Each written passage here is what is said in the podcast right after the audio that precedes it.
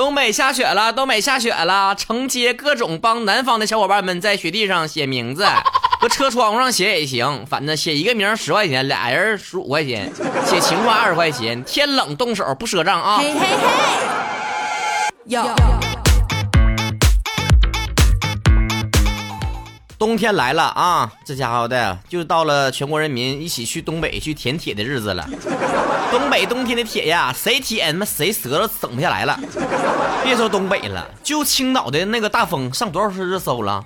再看看这北京的天儿，干的不要不要的。整的我这种翠溜欲滴的小鲜肉差点没干涸了。那家现在搁家撸嘟嘟，那一撸一一手火精子，真的那个嘟嘟身上的毛全都是那个静电，整的跟那个皮卡丘似的。一到冬天嘛，我就感觉我好像是大长虫转世似的，就想冬眠。我早上要能从温暖的被窝里面爬出来，我感觉我整天呢我就克服了最重要的一个困难。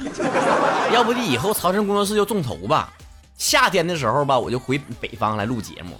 然后冬天的时候呢，我就去那个南方的曹志高家去录节目去，给我腾个厅就行啊，但是必须有独立卫生间。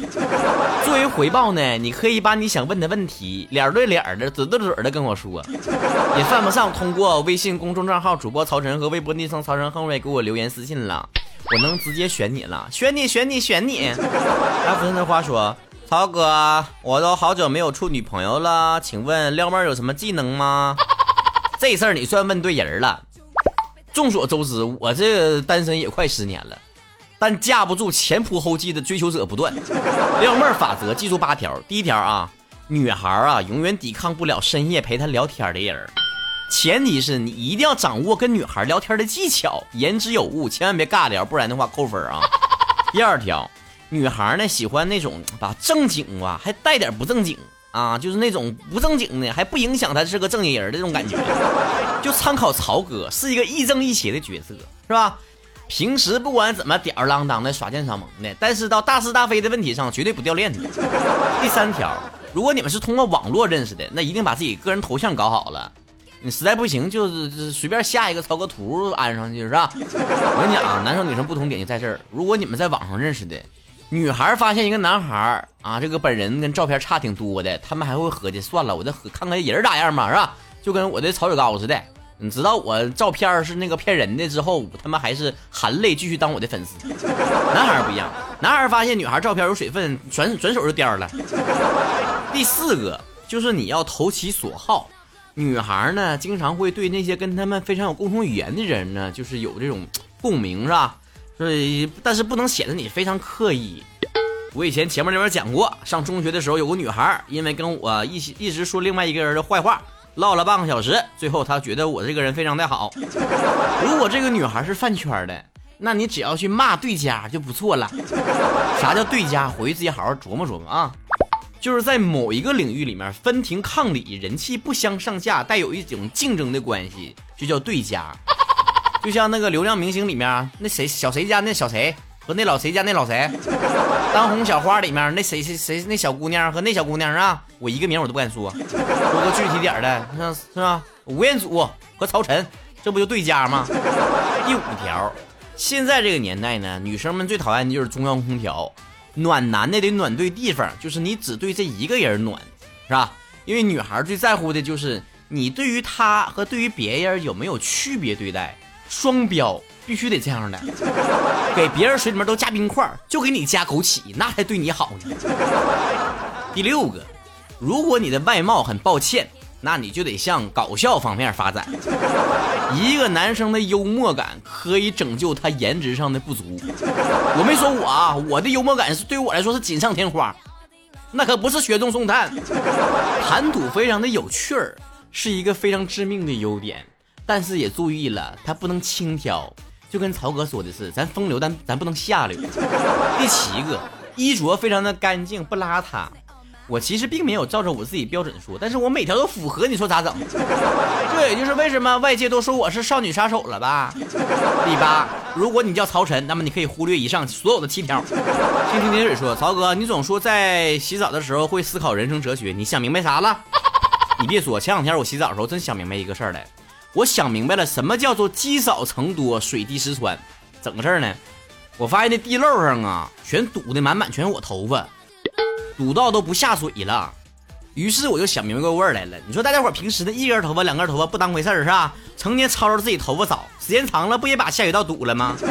晴晴噼里啪说，曹哥最近在微博上一直在讨论什么是中产阶级，有的网友表示十万的月年收入就是中产阶级了，我觉得根本就不是，那顶多算脱贫，我就是这个价码的。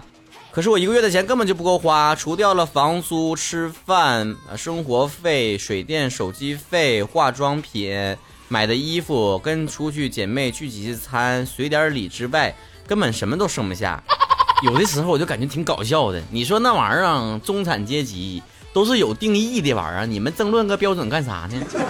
稍微翻两页书不就能找到答案了吗？搁讨论啥玩意儿啊？就跟那个说别人说树叶子是绿色的，你偏得用一百种方法证明它是蓝的，有意思吗？还年收入十万是脱贫，可给你厉害坏了。脱贫啥概念呢？江巴温饱，吃个饭能吃饱，能活下去，维持你的正常生理特征就完事儿了。你这家又逛街，又化妆品，又跟小姐妹聚会，这玩意儿都算上了。你家贫困人口这么过日子啊？搁网上有的时候吐吐槽，开个玩笑，玩个梗，说自己是隐形贫困人口，拉倒得了，还当真了，入戏了，没真去街道去领贫困补助去吧？涛哥之前在节目里面也说过关于年轻人呢理财观念的话题，各种超出你自己消费能力之外的这种冲动消费，各种精致的生活，各种色号的口红、化妆品，各种小姐妹们的聚会，啥玩意儿都不落下。那你就别吵着自己没钱穷，啥百万家底都让你败他没了。别的咱不说，就微博上那帮网友啊，那家伙的人均年收入得百万以上。那我都说保守了，不追加几套房子和那个车，你都不敢搁微博上留言。你也就在那个没有人认识的微博上拜拜火了。你敢搁朋友圈里发这种话吗？你挣那老多钱，税务局知道吗？支付不要说，朋友圈里面的女孩进入了相似的流程。第一。我看着他们结婚，二宣布怀孕，三生子，四晒娃，五深夜痛骂老公和命运，早上继续晒娃，六开始做微商，七学习烘焙。总结相当到位。那曹哥的朋友圈里面，基本上的流程就是：一曹哥今天吃啥好吃的了？二曹哥节目有多火？三晒嘟嘟。四。允儿，允儿，允儿，我媳妇儿。五泰勒，泰勒，泰勒，slay，slay，slay。泰师傅说：“曹哥，你有没有发现呢？大学毕业之后的几年，同学们之间的差距变得越来越大了。身边同学就有当老板的，还有满世界出差的，甚至还有当明星的。怎么差的就这么大呢？上学期间吧，衡量一个人的标准只有成绩，但是你出了学校，到了社会里面，衡量一个人价值是有很多维度的。” 而且在上学期间呢，学校也把每一个同学变得都差不多的样子哈，啊，减少了你们之间感觉到有那种家庭上的落差呀，社会地上的落差呀，每个人之间的那种啊不同的一面是吧？就像让上学的时候都让大家穿校服似的，啊，你以为大家都穿上校服要丑一起丑，但是你绝对不能因此认为你们之间的颜值差距不是很大。这个现象起码告诉你两个道理，第一个道理。你要想自甘堕落、自甘平庸，绝对不是所有人都陪你一起沉沦。第二条，千万不要轻视任何一个同学啊！只要人还活着，他就有可能在某一天突然闪瞎你的狗眼。乒乓球说了，呃，给你出个题，曹哥，女孩子让男孩子帮她点奶茶，男孩子没有犹豫，打开外卖 APP 找到了某一个奶茶，点了女孩最喜欢喝的那一款。嗯，仙草奶冻加布丁加正常糖加去冰加椰果加珍珠。结果女孩收到奶茶之后有点生气，请问男孩子哪儿做错了？要我看呐，这男孩做的最错的一点呢，就是找一个这么作的女孩。这种提问我绝对错了，我是一个毫无求知欲的人。你要想说说，不想说就算了，我可没空猜。倒不是别的，臣岂敢揣测圣意呀？哎，为了他说。曹哥，关于最近上了微博热搜的刘洋事件，你怎么看啊？说实在的，曹哥一直以来都自认为是一个走在时代尖端的人，接收到各种各样新鲜的信息，而且长久以来，在同龄人们走向了秃头、油腻和世俗的时候，曹哥依然保持年轻的心态。但最近一次看到微博热搜里面关于刘洋的时候，我就想，这是谁？我就一脸懵逼的进去，一脸懵逼的出来了。完了还说跟那个阿沁，我和阿沁是飞儿乐团的阿沁呢。后来又整出来个半糖森林，我当时我正以为是一种一种蛋糕名呢，就像像黑森林似的。今天微博热搜第一呢，又是雨芽被家暴，我我真寻思雨芽又是谁？现在微博热搜里面十个人九个我都不认识，想吃个瓜吧，我也只能就合计是谁呀？咋的了？我觉得各位吃瓜的网友们太好气了，真的。就跟那居委会大妈似的，今天这家出轨了，明天那家家暴了，你都得评评理去。我说实话，以后这种问题都不要问我了，我真是没有闲心看。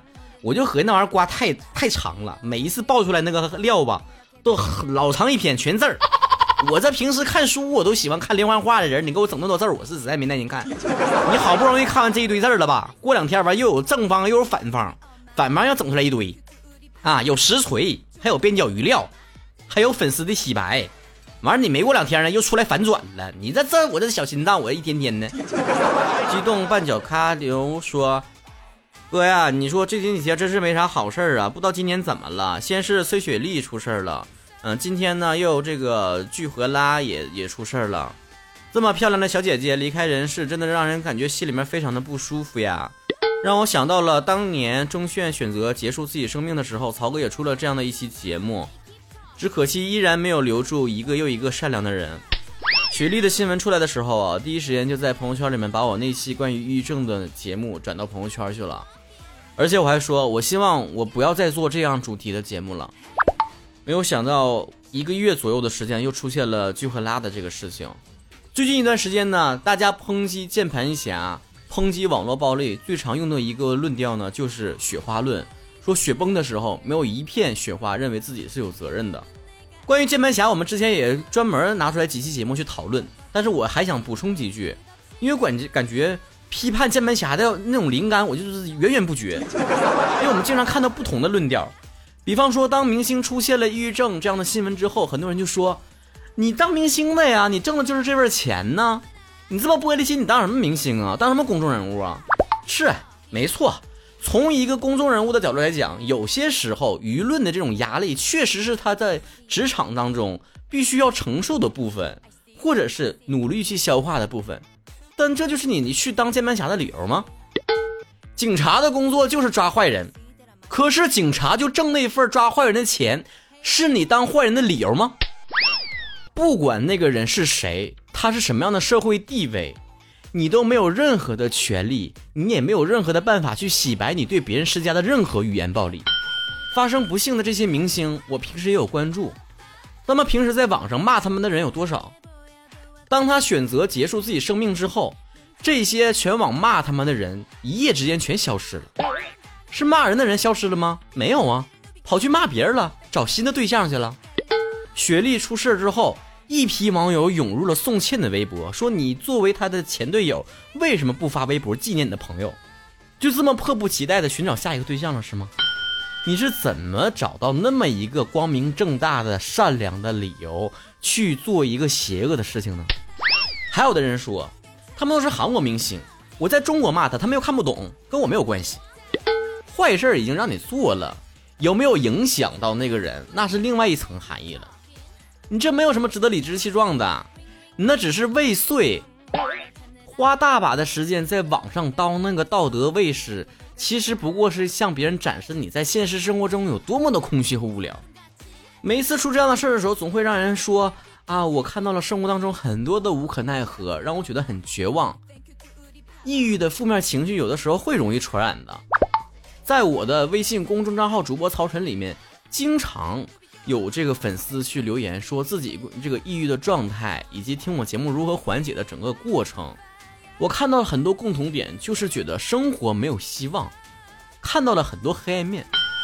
而我承认，作为一个成年人，能够看到这个世界上让人无法直视的黑暗有很多，却仅仅是那一抹无法忽视的光亮，支撑着我们勇敢的活下去。永远不要放弃自己的生活，他会因为你今天的勇敢。而回报你料想之外的惊喜和福报。节目的最后，我依然想伸出手来，拉那些犹豫在这种自我怀疑的人边界的人，拉他们一把。我从很多人倾诉的文字当中，读出了不自信，读出了自己存在价值的一种自我怀疑。但是我希望每个人都懂得，每一个人的花期都是不一样的。浮躁的社会让你学会了什么叫做出名要趁早，什么叫成功从娃娃抓起，但忽视了每个人成长周期的不同。我做节目六年，做到将近三十岁的时候才略有小小的名气，但我在更小的时候也从来没有怀疑过自己。记得我在六月雨当中的歌词吗？提到了樱花，提到了荼蘼，有的花春天就开放了，第一波就报春。有的花在花期将近结束的时候才开始绽放，有的是凌雪而开。生活当中的种种打击和不如意，我们都理解成为一种你的花期还没到。但最终，我们就用饭圈女孩的一句话，都会走花路。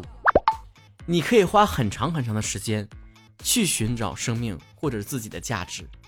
当你有一天找到了，你会发现，它可能不是我们所认为的成功。而可能仅仅是能够温暖你一辈子的人生高光时刻。